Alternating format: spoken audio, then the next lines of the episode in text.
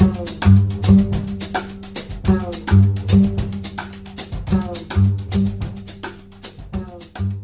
Amanhã me vestirão com cinzas a alba, me encherão a boca de flores. Aprenderei a dormir na memória de um muro, na respiração de um animal que sonha. O poema que acabei de ler é intitulado Sombra dos Dias por Vir, da poeta argentina Alejandra Pizarnik. E é nesse tom, é nessa atmosfera de sombra, de cinzas e de uma certa morbidez que se situa o livro do qual eu vou falar hoje. Alejandra Pizarnik nasceu na região metropolitana de Buenos Aires no ano de 1936. Era filha de imigrantes russos, por isso esse sobrenome, e na sua, na sua carreira, durante o seu trabalho, manteve contato com poetas notáveis como Otávio Paz e Julio Cortázar. O livro do qual eu vou falar hoje é este: Os Trabalhos e as Noites. Esse nome é uma espécie de trocadilho, de inversão da obra clássica de Exildo, intitulada Os Trabalhos e os Dias, que fazia uma referência à mitologia grega, foi um historiador da mitologia grega. Ali, naquela obra de toda luminosidade, aparecia um aspecto que é contrário ao que a gente tem aqui no livro de Pizarnik. Primeiro porque dentro desse livro nós temos um aspecto de poeta que trabalha durante a noite. Os trabalhos poéticos são realizados durante a noite. Então todos esses aspectos que apontam para uma noturnidade, para uma soturnidade, para sombras e para obscuridade ficam muito evidentes nessa obra. O livro foi publicado no ano de 1965, é dividido em duas partes e apresenta poemas muito curtos, porém muito densos. Ao mesmo tempo que a leitura dos textos se faz muito rápida, ela também se faz muito complexa no sentido mesmo de apontar para uma certa certo hermetismo, o aspecto denotativo da linguagem, né? A linguagem mais referencial, a função mais referencial da linguagem não é tão explorada aqui. Há sempre uma, uma outra face em torno das palavras, por debaixo ou por trás das palavras. E é por isso que eu faço mesmo questão de apresentar esse livro hoje.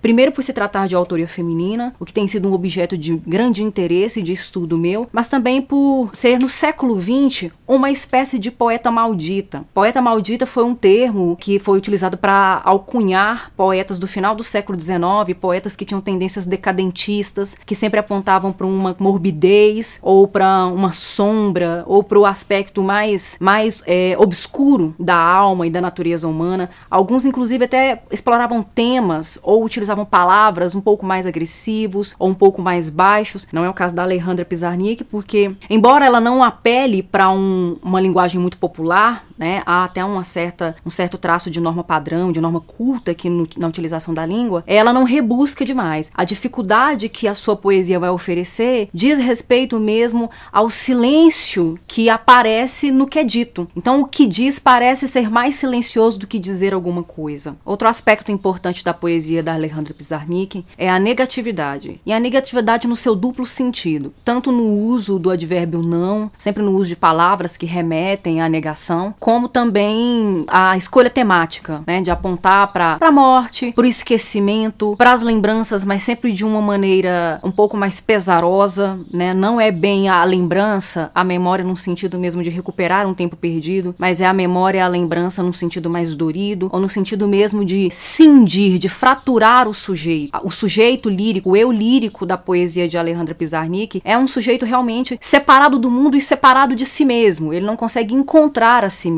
E isso fica evidente nos seus poemas. Trazem mesmo uma carga de negatividade muito, muito profunda. Além da morte, da lembrança, o esquecimento e o silêncio também são temas importantes que vão figurar nessa poesia. O silêncio, enquanto não dito ou enquanto a insuficiência da linguagem para dizer o que está dentro do sujeito, e o esquecimento quando se refere à ausência de algo ou de alguém. No que diz respeito à ausência de alguém, essa ausência se torna tão concreta e tão consistente dentro da poesia que ela se presentifica. É uma ausência que se transforma em presença. Eu cito como exemplo, eu leio como exemplo o poema Encontro. Alguém entra no silêncio e me abandona. Agora a solidão não está a sós. Tu falas como a noite, te anuncias como a sede. Poema curto, de apenas quatro versos, tão voltado para o silêncio, para a dificuldade de se dizer algo, mas também diz tanta coisa. Que encontra é esse? Né? Que encontra é esse que surge a partir mesmo da solidão, desse sujeito que está deslocado de si mesmo, desse sujeito fragmentado, né? desse eu que é cindido, que é deslocado de si mesmo, dentro da poesia da Pizarnik, aparecem as personas. Persona é uma palavra latina que significa máscara. As máscaras poéticas, elas se popularizam, elas ficam mais mais usadas no final do século XIX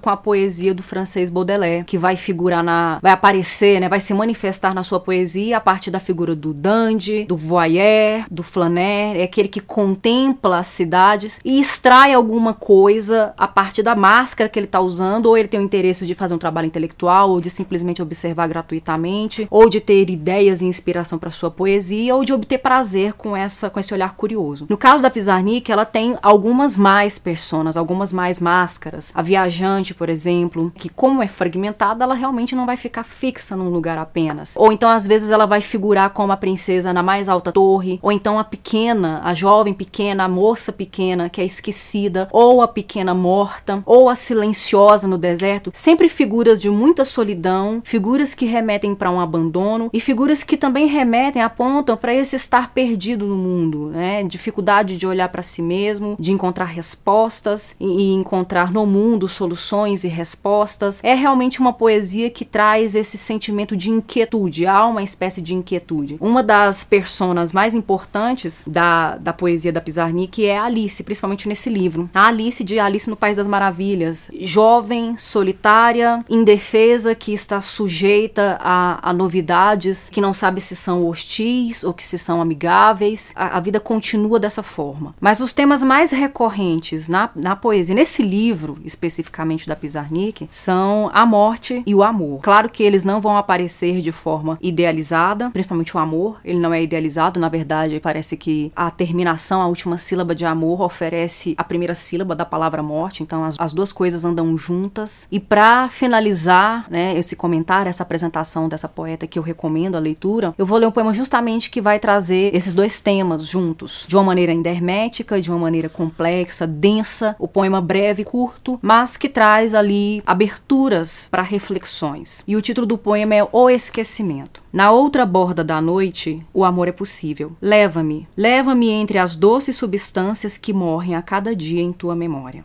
Bem, essa foi uma apresentação que eu fiz da poeta Pizarnik, minha indicação de leitura. Como são poemas muito curtos, não vou ficar lendo vários, não vou ficar comentando muito, eu vou deixar que cada leitor tenha sua experiência com esses textos que não se entregam facilmente. Se você gostou, curta, compartilhe, comente, né? Deixe registrado nos comentários o que, que você achou, qual foi o maior desafio para ler essa poesia, o que, que foi que mais te instigou. Inscreva-se no canal e ative os sininhos para receber a, os próximos vídeos que eu farei a seguir. Eu fico por aqui. Até até a próxima.